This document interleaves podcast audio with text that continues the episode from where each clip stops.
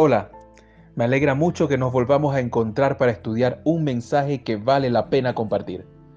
Jueves 17 de septiembre, el llamado final de Dios. Apocalipsis 17, versículos 1, 2 y 5 dicen de la siguiente forma. Vino entonces uno de los siete ángeles que tenían las siete copas y habló conmigo diciéndome, ven acá y te mostraré la sentencia contra la gran ramera la que está sentada sobre muchas aguas, con la cual han fornicado los reyes de la tierra, y los moradores de la tierra se han embriagado con el vino de su fornicación.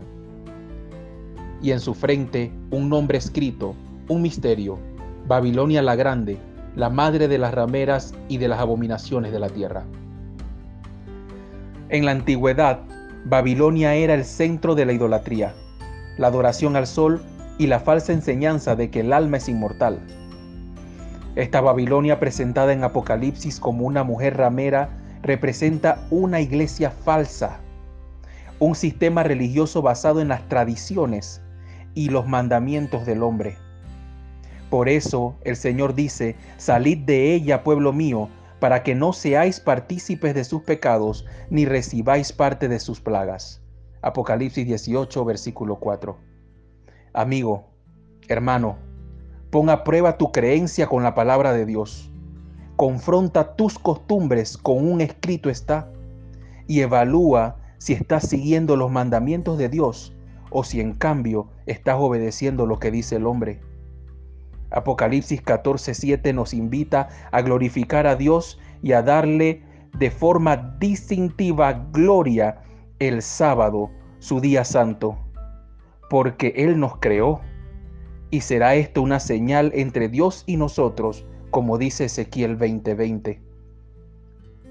Apocalipsis capítulo 14, versículos 9 y 10 dicen de la siguiente forma. Y el tercer ángel lo siguió diciendo a gran voz, si alguno adora a la bestia y a su imagen, y recibe la marca en su frente o en su mano, él también beberá del vino de la ira de Dios, que ha sido vaciado puro en el cáliz de su ira, y será atormentado con fuego y azufre delante de los santos ángeles y del Cordero. Apocalipsis describe dos actos de adoración. Uno llevado a cabo por el grupo de personas que decidió obedecer a Dios y adorar en el día que Él señaló. Y otro grupo que sigue el día falso de adoración y obedece, obedece a la palabra de los hombres. Ruego a Dios, hermano mío, que el Espíritu Santo nos inspire a elegir siempre por Jesús y a guardar su palabra.